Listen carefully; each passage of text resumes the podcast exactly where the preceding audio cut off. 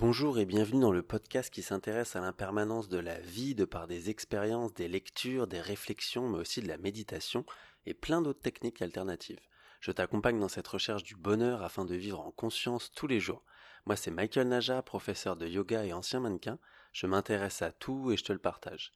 Aujourd'hui on va s'intéresser à la méditation et une expérience que j'ai pu vivre.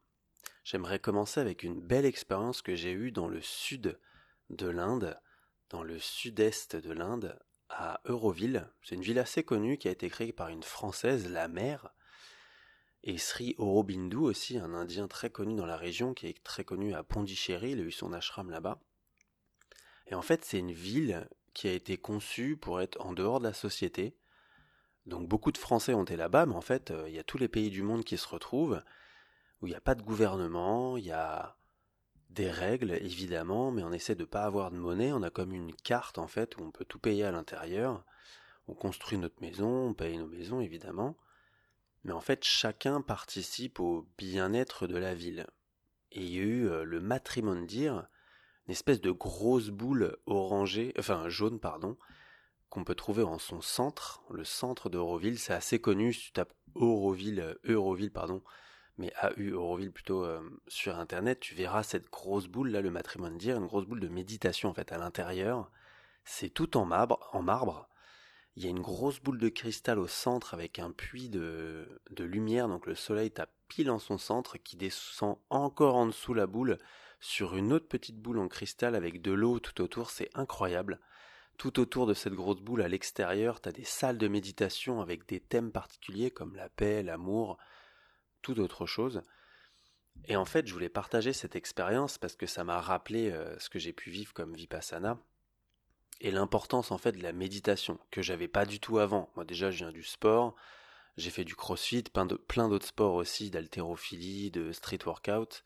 J'aime beaucoup, je continue encore, mais grâce au yoga, en fait, j'ai pu petit à petit aller plutôt à l'intérieur qu'à l'extérieur en plus dans ma vie de mannequin, évidemment, moi c'est le corps qui passait en premier, enfin l'aspect physique, extérieur. Mais depuis, franchement, euh, la méditation, moi ça a tout changé. En fait, se retrouver en soi avec soi, ça change tout. Donc aujourd'hui, on fait beaucoup en fait de concentration plutôt que de méditation. Par exemple, toutes les méditations que tu fais avec moi là sur mon podcast, bah, en fait, tu te concentres sur ma voix, même si je t'indique des choses à faire alors qu'en fait la méditation voudrait être en silence avec soi, pour se retrouver à l'intérieur en fait, et enlever tous les sens, notamment le sens de l'ouïe, l'écoute. Et du coup en fait dans ce matrimoine dire, donc on fait une petite visite, on peut pas y aller comme on veut, hein, c'est une visite en groupe, faut s'inscrire à l'avance, donc moi j'ai eu de la chance parce que je suis arrivé en Inde un peu, pas à l'arrache, mais j'avais rien prévu, je suis arrivé à Pondichéry, donc qui est à peine à 10 minutes d'Euroville, et j'apprends en arrivant qu'en fait faut s'inscrire, faut être sur liste, euh, faut tout faire sur internet. Donc je m'inscris, je me dis avec un peu de chance, je vais y aller parce que je sais que je restais pas longtemps. Par chance, enfin pas par chance, en final par la vie qui m'apporte ça, j'arrive à avoir une place deux jours plus tard. Là j'y vais, je fais la, visite, je rencontre euh, une française Nolwenn avec qui je me suis super bien entendu, c'était trop sympa de faire ça avec elle. Et je m'en souviens parce qu'à un moment en fait au début, il nous explique bien qu'à l'intérieur c'est silence complet, personne parle, personne ne tousse, et justement Nolwenn elle toussait un petit peu à ce moment-là. Et euh, la nana qui nous explique tout ça, elle nous dit euh, bon si vous avez envie de tousser, you finish your business. enfin tu vas dehors en fait, tu finis ton business et tu re rentres si t'as envie. Mais vraiment, en fait à l'intérieur vu que c'est du marbre et que c'est tout euh, cloisonné, si tu tousses, tu fais un bruit, ça résonne mais de malade. Et du coup à l'intérieur il y a une nana, bon c'était pas Nolwenn mais il y a une nana qui a toussé mais ça a résonné de dingue. Elle a été sortie tout de suite et finalement elle reste dehors parce qu'elle arrête elle, elle arrêtait pas de tousser. Mais du coup en fait ce qui est ouf c'est que bah, cette pièce, cette boule là au centre, le matrimoine dire, c'est vraiment la pièce principale de toute la ville. C'est-à-dire qu'on veut une vie euh, bien plus facile, une vie de communauté, où il y a la méditation qui fait euh, part, partie de, de toute cette vie en fait. Et quand tu rentres à l'intérieur, moi je t'invite à y aller, hein. si tu veux aller en Inde déjà, va dans le sud, c'est plus facile, du coup là j'ai pu visiter le sud, c'est clairement plus facile que le nord où c'est un peu plus rude. Mais là tu peux ressentir en fait toute l'importance de ce village qui est basé sur la méditation, sur l'introspection, d'être bien avec soi pour vivre ensuite en communauté. Ce qu'on nous dit toujours, il faut être bien dans ses bottes pour ensuite s'occuper des autres. C'est pas forcément le cas sur tout, hein, mais évidemment, vaut mieux être bien dans sa peau, bien dans sa tête, pour ensuite aller faire d'autres choses ailleurs avec d'autres personnes. Au moins, tu sais où aller, tu sais qui tu es, et tu peux t'occuper des autres. Et là, d'avoir cette pièce en silence, donc en fait, ils nous font rentrer dans cette pièce, c'est un peu une attraction, parce que tu nous, on monte d'un côté, on attend que les autres personnes qui étaient avant descendent de l'autre côté, donc ça fait un peu une attraction, on dirait le futuroscope, la grosse boule. Mais bon, une fois qu'on est rentré, il y a plein de places pour s'asseoir en mode euh, méditation. On peut même être contre le mur hein, ou sur des chaises si on a du mal. Et là, il nous laisse, je crois, aller entre 5 et 10 minutes à l'intérieur. Silence complet. Euh, là, moi, j'avais pas envie de fermer les yeux parce qu'il y a une grosse boule de cristal avec le soleil qui pointe en plein dedans et ça fait une espèce de fumée à l'intérieur. C'était incroyable à voir. Et à ce moment-là, c'est marrant parce que du coup, j'étais posé en médite, je me disais, putain, j'ai envie de profiter de ce moment. En même temps, j'ai envie de méditer, fermer les yeux et, et rester à l'intérieur de moi. Mais en même temps, j'ai envie de profiter. J'ai envie de méditer, j'ai envie de profiter. Du coup, j'étais entre les deux. Au bout d'un moment, je me dis, non, mais tu sais quoi, profite. Fixe cette boule. C'est aussi une autre sorte de méditation, hein, de fixer un point. C'est un peu ça la méditation. Finalement, on peut se concentrer sur un point ou sur une voie ou sur autre chose, sur un objet, quoi. Et on se concentre et après on vit l'instant. Du coup, là, je me suis dit, vas-y, focus sur la boule, admire-la et profite de l'instant. Et c'était mais juste mais merveilleux en fait et de vivre cet instant dans cet endroit, ça m'a reconnecté tout de suite à ce que j'ai vécu à Vipassana. Vipassana, faut savoir que c'est euh, 10 jours de méditation, on va méditer 10 heures par jour, dans le silence. On parle pas, rien d'autre. Et du coup, quand j'étais dans cette salle, en fait, en silence, je me dit, mais c'est l'endroit parfait pour faire Vipassana, tu vois. Sauf qu'en fait, à Vipassana, faut savoir, moi je l'ai fait dans, à 2 heures de Paris, près d'Auxerre. C'est le plus grand centre, c'est Mahadami, si je me souviens bien ouais, si je dis pas de conneries, c'est le plus grand centre de France, mais il y en a partout dans le monde en fait. Cette méditation, elle a été faite par Goenka. Euh, c'est euh, un Indien qui était installé euh, en Birmanie, qui avait créé ça en Birmanie. Après, je sais plus pourquoi il est parti, il allé en Inde et tout a recommencé en Inde. Mais ça vient pas d'Inde, faut savoir que ça vient de Birmanie. Ça a été créé du moins en Birmanie. Ça a pris toute son ampleur en Inde et du coup en fait ces centres donc c'est vraiment spécifique. Hein. Quand tu fais vipassana, c'est 10 jours. Tu peux pas faire un jour, deux jours, trois jours pour commencer, non, c'est 10 jours direct. Et après les 10 jours, par exemple maintenant, moi vu que j'ai fait les 10 jours, je peux aller faire 3 jours, je peux faire 10 jours, je peux aussi faire 10 jours mais en donnant de mon temps, donc c'est moi qui vais m'occuper des gens, tu vas comprendre un peu ce qu'ils font après. Et tu peux même faire 20 jours, 40 jours, 60 jours, c'est un truc de ouf quoi.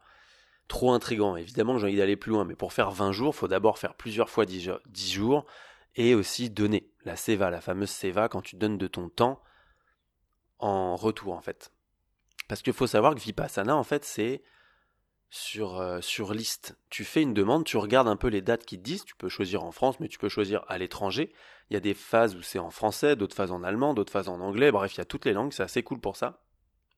Et c'est des audios en fait, c'est Goenka qui a été enregistré et c'est ces audios à lui qui passent. Et en fait t'as un, un espèce de gourou à l'intérieur de la salle où tu médites qui lui parle français et si t'as des questions tu peux aller parler. Donc déjà, c'est fait par sélection. Donc moi j'ai de la chance, j'ai postulé. En fait, je repoussais toujours. Hein. Je me disais ouais non mais moi je ferais Vipassana euh, dans un autre pays, au Tibet ou je sais pas où, ou du coup en, Birmanie quand j'avais découvert que c'était en Birmanie, mais ils le font même plus je crois là-bas. Et je prendrais un, temple qui est en pleine montagne et je pourrais faire Vipassana. Que dalle en fait, ça c'est juste repousser, repousser, repousser. Alors qu'en fait, euh, bah, peu importe, vu que tu as les yeux fermés, que tu es dans une salle, tu peux le faire n'importe où dans le monde, en fait, ça revient au même, c'est partout pareil. Du coup, je me suis dit, mais je vais le faire en France, dans mon pays. Ça va mettre un plus plus en fait euh, avec tout ce que tu en tête, avec le boulot et tout entre tout ça. Donc j'ai choisi un moment dans l'été.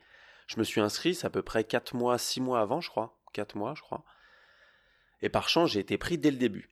Moi, il faut savoir qu'il m'avait dit, bon, comme t'es prof de yoga, on t'accepte pas. Parce que on a peur que tu fasses tes méditations. Après, je leur dis, mais je suis là pour ça, j'ai envie d'apprendre, je vais pas commencer à faire mes propres méditations alors que je suis là pour un truc de 10 jours. Du coup, ils m'ont accepté finalement trop bien. Je décide d'y aller. Il faut savoir que c'est gratuit. En fait, tu fais des donations à la fin. À la toute fin, tu peux décider de donner, mais t'es pas obligé. Parce que le mieux pour eux, en fait, c'est que tu donnes de ton temps. Donc tu reviennes une autre fois, genre 10 jours, et que du coup, toi, tu vas servir les gens. Donc pendant ce temps-là, en fait, nous, faut savoir qu'ils veulent qu'on ait une vie monastique. Donc en gros, le programme, c'est de 4 heures du matin jusqu'à à peu près 9 heures du soir. On médite pas non-stop, hein. il y a genre 2 heures le matin, après tu vas bouffer, T'as encore tout le temps jusqu'au repas du midi, tout l'après, mais le soir, t'as un discours où t'écoutes, euh, là tu vas écouter le discours de Goenka, qui est trop bien, parce qu'il te parle de tout ce qui s'est passé dans la journée, et vu que ça fait des années que c'est là, et eh ben en fait, il te dit des trucs que t'as forcément vécu dans la journée, donc c'est trop cool, c'est trop intéressant à écouter. Et t'as pas de repas du soir, t'as que le matin, le midi, et là, à 4 heures, t'as une pomme, une banane. Moi, j'avais décidé de pas les prendre, parce que ça m'aidait pas, et que j'avais envie de façon de faire un petit jeûne, tu vois, faut être à l'aise avec ça, hein. faut savoir que les gens qui avaient déjà fait Vipassana, eux, ils n'ont pas de, goûter. Donc je m'étais dit, bah tant qu'à faire, vas-y, pas de goûter, je fais comme eux, et je suis à l'aise avec ça. Mais c'était pas obligatoire. Il faut savoir que de toute façon, en méditation, t'as pas besoin de bouffer. Hein. T'es très bien, t'es assis et tout.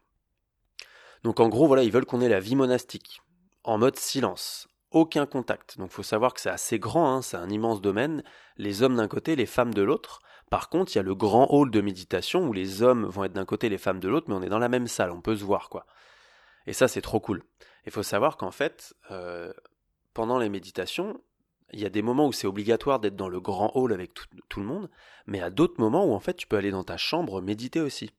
Bon, moi j'y allais pas parce que clairement, si j'y allais, je m'endormais, hein, je m'allongeais et c'était fini pour moi. Des fois, j'ai même pratiqué le yoga, alors qu'il dit euh, ne pas pratiquer, tu vois. Moi, j'avais ramené mon tapis et tout, et je m'étais dit, bah, je ferais des petits assouplissements et tout. J'ai vite compris qu'en fait ça servait à rien, parce qu'évidemment j'ai eu des grosses douleurs en méditant, je me suis dit vas-y je vais faire du yoga, ça va enlever les douleurs. Pas du tout. Donc j'ai vite arrêté et je me suis focus que méditation.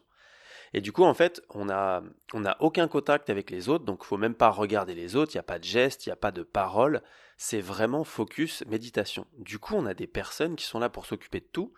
Pour nous, on a un manager un peu si on a vraiment des questions à lui poser, puisqu'en fait, faut pas parler avec les autres, mais si tu as des questions à ton manager ou des questions, il y a vraiment des moments dans la journée, genre après le déjeuner ou à la fin la méditation du soir, tu peux aller parler avec ton. Il y a même des fois en fait où il t'appelle le référent, on va dire français, où il va te demander comment ça s'est passé et si tu as bien compris la méditation. Donc ça c'est super parce que bon, il y a des personnes, elles ont vraiment des vraies questions et il faut pas qu'elles continuent en faisant de la merde, tu vois. Donc ça c'est hyper intéressant parce que moi au début je m'étais dit non vas-y euh, je parle pas du tout, j'ai pas envie de lui parler. Le premier jour je lui faisais des signes et tout, ça se passe très bien parce que ça se passait super bien pour moi, je comprenais tout et c'était génial quoi. Peut-être parce que j'avais l'habitude de méditer avant. Et au bout d'un moment j'ai compris qu'en fait c'était ok de lui parler, tu vois. Et du coup, en fait, ces personnes qui s'occupent de nous faire à manger, qui s'occupent de tout, bah, c'est ça que tu peux faire toi quand tu viens. Tu peux t'occuper de faire à manger, faire le ménage, des trucs comme ça. Et du coup, le reste du temps, en fait, bah, tu peux méditer aussi dans le hall. Donc en fait, c'est tout bénef quand tu viens faire la seva et t'occuper des autres. Tu donnes de ton temps gratuitement. Rien en retour. Et du coup, en fait, cette vie monastique, je la trouve ouf. Tu vois, les trois premiers jours, c'est un truc de malade. On se concentre sur Anapana. Donc, si tu connais pas, c'est, ou sinon, c'est Anapanasati, qu'on peut écouter beaucoup en yoga, mais lui, il l'appelle Anapana, c'est concrètement la même chose. C'est la concentration sur le souffle. Donc, c'est, ça peut paraître simple, mais bon, euh, quand tu as 10 heures à faire ça dans la journée, euh, c'est pas si facile que ça, tu vois. Faut savoir que c'est pas 10 heures consécutives, hein. En fait, il y a souvent des moments où Goenka, il va nous parler au début, genre il nous parle pendant 5 minutes à nous dire bah là tu vas te focus sur le souffle, blablabla. Après c'est silence complet. Et à la fin de l'heure, souvent c'est sur une heure de méditation, là il chante. Le matin c'était pendant 2 euh, heures, en fait de 4 heures à 6 heures, donc t'arrives, c'est tout de suite en silence, c'est trop bien, c'est trop agréable. Même si t'as l'impression que tu vas t'endormir et tout, t'es un peu dans un état entre les deux. Et à 6h30, même en fait c'est 2h30 le matin, Là, d'un coup, il commence à chanter. Et c'est marrant parce que tu sais, au début, t'attends qu'il chante, tu vois, parce qu'il y a des moments où c'est une heure obligatoire, tu dois rester même en position sans bouger. Ça, ça, ça, ça arrive à partir du troisième jour des bars. Moi, pendant les trois premiers jours, je me mets en posture assise au sol, avec juste un petit coussin sous les fesses, les deux tibias plaqués au sol, posture de médite, parfait. Je me sens bien et tout, j'ai un peu mal de temps en temps, mais bon, on a le droit de bouger, tu vois. Au bout du troisième jour, donc pendant les trois premiers jours, c'est focus respiration. Ça se passe bien pour moi, mais il y a un moment en fait où je me dis putain c'était un peu dur et tout. Donc non, le matin du troisième jour, je me mets des coussins un peu sous les genoux, je me surélève les fesses. Histoire de, je me dis bon quand même je vais pas souffrir, là je commence à avoir mal, si j'ai envie de tenir longtemps, va falloir que je mette des coussins, je trouve du confort. Et là du coup, le soir à 18h, je reviens et tout, après une petite pause, euh, la petite pause goûter, que moi j'avais pas pris, mais du coup j'en profitais pour aller marcher, parce qu'en fait il y a un terrain, euh, c'est un grand terrain, et entre les méditations, on va dire un peu toutes les heures, tu peux aller marcher, te dégourdir les jambes. Ça, c'est trop cool. Pas d'interaction avec les autres, juste tu marches, tu vois. Et pas de méditation dehors, ça c'est important. C'est vraiment dans le hall ou dans ta pièce, dans ta chambre. Et du coup, arrive 18h, le cours de ouf, parce que je sais qu'à 19h, il y a le discours du soir que moi j'adore, donc je me dis, vas-y, focus, j'enlève les coussins, je me mets dans la posture que j'avais dès le début, donc posture euh, confiant le mec. Et là, il m'annonce Aditana, si je me souviens bien, attends, j'ai mes notes pas loin. Comment ça s'appelle? Il me sort. Attends, elles sont juste là. Aditana, ouais, c'est bien ça. S'asseoir avec détermination. Le mec, il me sort ça dès le début du cours. Mais à partir de maintenant, vous allez rester une heure sans bouger. Sans bouger, ça veut dire tu décroises pas les jambes, tu bouges pas les bras et tu gardes les yeux fermés. Et là, je me dis putain, j'ai enlevé les coussins, c'est la posture qui va me faire mal. Ça va être chaud. Là, ça commence. Bon, je commence toujours, hein, quand je commence à me mettre en posture assise, les 15 premières minutes, ça se passe bien, et à partir de là, je commence à sentir une douleur par-ci, une douleur par-là, tu vois.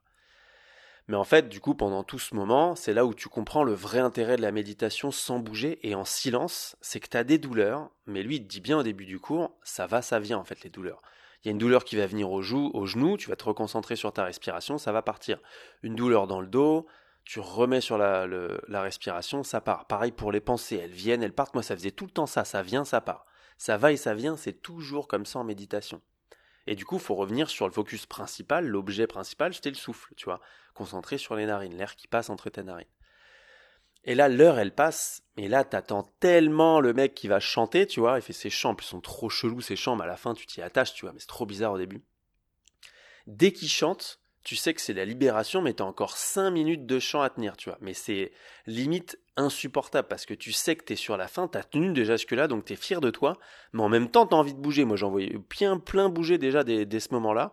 Et moi je tenais en fait, je me disais non, faut que je tienne, je vais jusqu'au bout, c'est bon, j'ai tenu tout ce temps-là, je peux tenir 5 minutes de plus, tu vois. Et là donc j'étais hyper fier, hyper content évidemment d'avoir tenu sans bouger, même si pendant tout le moment bah, j'ai pensé à autre chose, j'avais des douleurs et tout, c'était pas facile mentalement, mais physiquement j'ai tenu. À partir de là, ça change.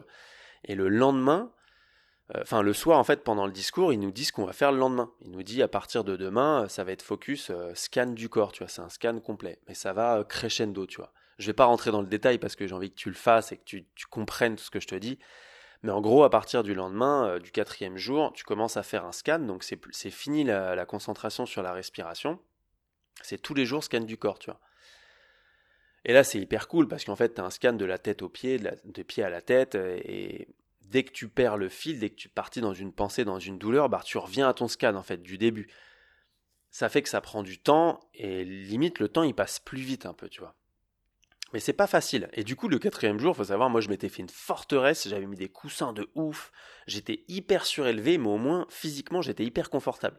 Aucune douleur dans les jambes, dans les genoux, dans les hanches, tout va bien. Par contre, le dos, pour le garder droit, évidemment, j'avais toujours des douleurs. C'est un peu dur quand même. On va pas se mentir. Hein. J'avais l'habitude, heureusement, faut savoir que le yoga, hein, les postures de yoga sont faites pour nous décontracter les muscles, les tendons, nos articulations, pour qu'on puisse s'asseoir en méditation. Ça sert à ça, les asanas, les postures de yoga. Donc heureusement, j'en avais fait avant, j'avais l'habitude de la méditation, mais là quand même, tu es en mode 10 heures par jour, voire même 11 heures, en fait, on est 11 heures assis, où il faut se concentrer, et moi, il faut savoir, euh, plus je me concentrais, plus j'avais chaud, je transpirais, évidemment, j'ai eu le coup de la mouche pendant les moments où il fallait pas bouger, parce que du coup, tous les jours à 18 heures, c'était Aditana, s'asseoir avec détermination, ne bouge plus. Et à ces moments-là, j'avais une mouche, j'avais une goutte de sueur, des délires, quoi. Et là, j'ai réussi à passer ça. Hein. J'ai réussi à te les tenir toutes. J'étais trop content, ça se passait très bien. Et il y a même à des moments dans la journée, en fait, le, je crois que le matin ou l'après-midi, il y avait un moment où du coup on commençait à être assis avec détermination aussi. Et là, moi je me chauffais en fait. Après une heure, il commençait à chanter. Et il y avait un moment où il disait bah, allez d'où vous dégourdir les jambes et vous revenez pour les instructions. Et quand on revenait pour les instructions, c'est là où il pouvait nous dire bah, vous restez dans le hall ou vous partez. Souvent, euh, les trois quarts des gens ils partaient dans la chambre, tu vois, ou partaient marcher encore. Et moi, à ces moments-là, pendant l'heure là où il fallait pas bouger, bah, dès qu'il commençait à chanter, je me disais bon, c'est bon, ça c'est fait, c'est quoi, je vais continuer, je vais aller au-delà de l'heure. Ça m'est arrivé de tenir deux heures et demie sans bouger, sans aucun mouvement. J'entendais tout le monde sortir et re-rentrer, moi j'étais trop bien parce qu'en fait, il faut savoir une chose quand tu sais que tu as terminé, quand tu sais que c'est fini, tu peux lâcher en fait, tu peux lâcher prise. Et eh ben c'est ce moment-là où il faut aller plus loin en fait, parce que c'est là que tu vas dépasser tes limites et que tu vas aller au-delà, tu vas forger ton mental, ton corps, et tu vas aller beaucoup plus loin dans tes méditations, tes concentrations et dans ta pratique. Donc moi ça je le savais très bien, je sais comment me dépasser, j'ai fait plein de techniques, plein d'autres trucs avec le sport et tout. Et là franchement ça m'a tellement aidé, je le faisais tous les jours, j'essayais de tenir bah, une fois une heure de plus, une heure et demie de plus, deux heures, deux heures et demie, et ça se passait trop bien, c'était ouf. Le cinquième jour, à 18 heures, méditation de malade. Là, je sens tout mon corps vibrer, je me sens en, en harmonie en fait. Je sens mes respirations liées aux vibrations que je sens dans tout mon corps. Après la méditation, là, je me dis, putain, il faut absolument que j'aille parler au prof là qui est dans la salle pour lui demander si, euh, si c'est normal de sentir ça. Là, il me répond une chose, il me dit, euh, c'est ce vers quoi on va tous, tu vois. Donc là, je comprends qu'en fait, euh, j'ai vécu la méditation, le truc de Vipassana, bah, être en harmonie avec sa respiration, son scan, tout son corps, c'est tout mon corps qui vibrait, j'étais moi, quoi, j'étais avec moi. Et concrètement, dans les méditations en silence, mais il n'y a rien de mieux pour se retrouver avec soi. Je dis pas que c'est facile, parce que là, si on a des problèmes, du coup, ils nous disent souvent, hein, avant de rentrer, ils disent, vous êtes sûr, c'est maintenant le premier jour, ils nous le disaient, hein. Est-ce que vous êtes sûr, à partir de maintenant, on parlera plus? Si vous voulez partir, c'est maintenant. Même avant de rentrer, les mois avant, ils nous disaient, faut être sûr, parce que déjà, c'est sur liste, il y a du monde qui veut y aller, et ils veulent pas que les gens, ils abandonnent au bout du deuxième jour, troisième jour. Et ils nous le disent, ça, hein. ils nous le disent, le troisième jour, ça va être compliqué, le sixième jour aussi. Moi, ça s'est très bien passé ces jours-là. Mais même si le troisième jour, du coup, j'ai eu mal, mais bon, ça allait très bien, j'avais envie de continuer, c'était mon choix. Et du coup, je vais voir le prof, il me dit que ça se passe très bien, c'est comme ça qu'il faut continuer, donc moi je continue comme ça. Mais là, du coup, tu sais, euh, tu sais que les douleurs, les pensées, ça va, ça vient. Mais en fait, de se sentir bien dans une méditation, d'avoir un, bah, une expérience de fou, bah, ça aussi, ça va et ça vient. Et en fait, mon problème, les jours suivants, le jour 6, à partir du jour 6, bah, je cherchais à retrouver ces vibrations, mon corps qui vibre avec mes respirations. Et c'était une erreur, parce que du coup, j'étais frustré de pas y arriver, en fait. Et c'est ça, c'est là où j'ai compris l'impermanence de la vie, et lui, te le répète, en fait, Goenka, dans ses discours. Rien n'est permanent, en fait.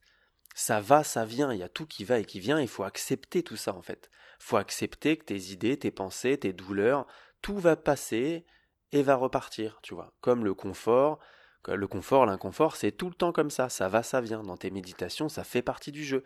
Et c'est évidemment avec beaucoup de pratique, des années de pratique, où tu vas réussir, dès, l'instant où tu t'assois, tu t'assieds, eh ben tu peux te concentrer automatiquement, directement. Mais ça c'est dur, ça met du temps, même en dix jours, j'ai pas réussi à le faire tous les jours ou toutes les heures, tu vois. Mais c'est génial en fait, parce que tous les jours, ils te donnent un truc à faire. Donc tu avais le scan, et le dernier jour, en fait, les deux derniers jours, je sais plus, ou le dernier jour, c'est le méta en fait où là c'est euh, le partage de ton amour, tu vois. Il dit bah faut partager la compassion, l'amour et la paix autour de toi. Donc moi du coup je méditais, je me sentais vibrer et je sentais que ces vibrations sortaient de moi et du coup je les partageais autour de moi, dans la pièce, dans le monde.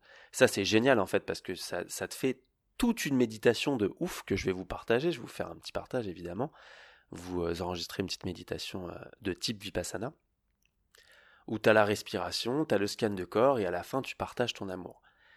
Et franchement, quand tu vois tout ça, quand tu vois que Vipassana, il y avait de tout dans la salle, des jeunes, des moins jeunes, une femme enceinte aussi, des personnes euh, qui méditaient depuis longtemps, d'autres qui n'avaient pas du tout euh, médité auparavant, qui a toute religion et qui te dit en fait, c'est il n'y a pas de secte ou quoi, et te dit bah en fait tu te concentres sur ton souffle quoi. Tu te concentres sur ton ressenti profond, donc tu n'as pas besoin des autres tu vois. Évidemment, là, tu as besoin de ces, ces, enseignements et de ces, et de ces audios que tu écoutes pour comprendre la méditation. Mais après, quand j'arrive chez moi, bah, c'est bon, je sais quoi faire.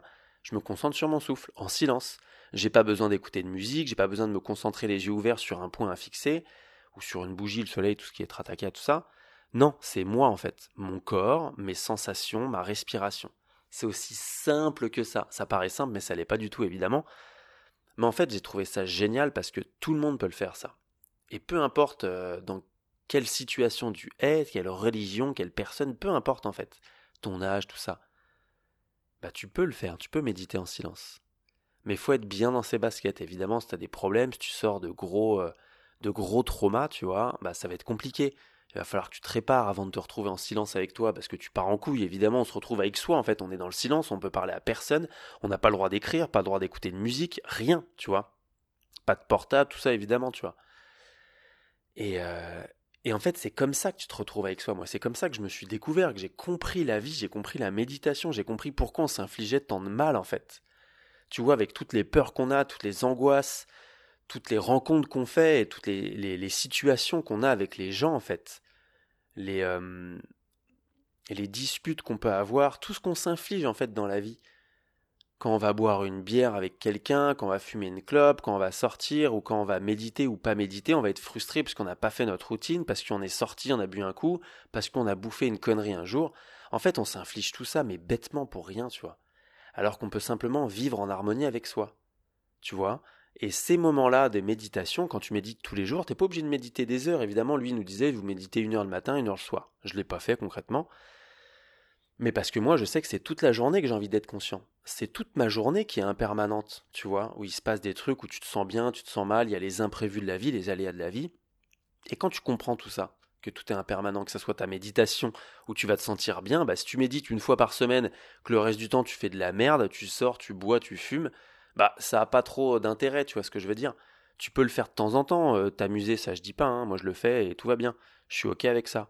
Mais en fait c'est tous les jours qu'il faut vivre euh, bah, la philosophie de la vie, du yoga, moi que j'adore évidemment, tu vois. Mais il faut, c'est tous les jours qu'il faut comprendre que c'est impermanent, tu vois.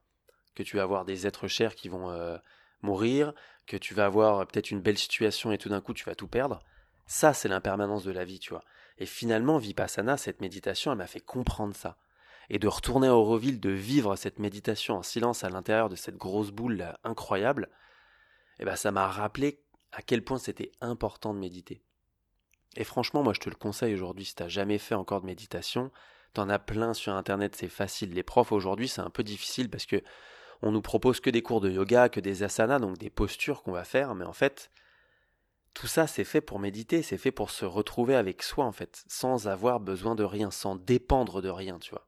Et moi je t'invite à méditer. Même si tu fais des concentrations au début, c'est pas grave, tu médites pas en silence, tout va bien. Mais prends du temps pour toi. Prends du temps pour te retrouver avec toi. Quand je dis du temps pour toi, ok, tu peux prendre du temps pour euh, sortir, aller en nature, te faire plaisir, des voyages et tout. Mais il faut que tu saches te retrouver assis. Ça peut être assis sur une chaise hein, ou contre un mur, on s'en fout. T'es pas obligé d'être en posture de lotus, là, les jambes croisées au sol, on s'en fout de ça. C'est retrouve-toi les yeux fermés avec toi-même en fait. Dans ton corps, avec ton esprit, avec toi en fait. Retrouve ton essence même. Moi je te le conseille parce que ça, ça change la vie en fait. Tu comprends qui tu es tu vas chercher qui tu es en profondeur, ta racine. Et ça, tu vas comprendre qu'on est tous connectés comme ça, en fait. Qu'on est tous les mêmes. On est tous ensemble sur cette terre. Toutes nos énergies, elles circulent, elles sont tout le temps là. Tu sais, quand tu t'approches de quelqu'un et que tu sens pas la personne, t'as pas envie de lui parler. Bah ça, c'est une énergie, c'est un truc que tu vois pas, tu peux pas le toucher, mais tu le ressens, tu vois. Et quand tu vas fermer les yeux, te retrouver dans ce moment de méditation, c'est là tu vas te retrouver avec la personne à l'intérieur, avec ton âme là. Et franchement, vraiment, je vous conseille à toutes et tous, allez essayer mes vipassana. Que vous ayez de la méditation, du yoga avant, on s'en fout. Soyez juste bien dans votre tête, sortez pas d'un gros trauma, euh, d'une rupture ou quoi. Prenez le temps quand même avec ça. Et vivez ça, que ça soit en France ou à l'étranger, peu importe. C'est vraiment à vivre. Tout le monde devrait découvrir cette méditation vipassana que je trouve mais incroyable qui est facile, qui est accessible à toutes et tous. Et même si c'est pas ça, méditez. Il y a plein de méditations, plein d'applications, prenez le temps, faites un petit peu chaque jour, pas une heure toutes les semaines, ça sert à rien. Même si tu fais ton yoga trois heures une fois par semaine, ça sert à rien. Tous les jours pour avancer, pour vivre mieux chaque jour. J'espère que cet épisode t'aura plu. N'oublie pas de t'abonner, de partager autour de toi. Moi, je te souhaite une très belle journée ou une belle soirée, peu importe ce que tu es en train de faire vis ta vie pleinement. Namasté.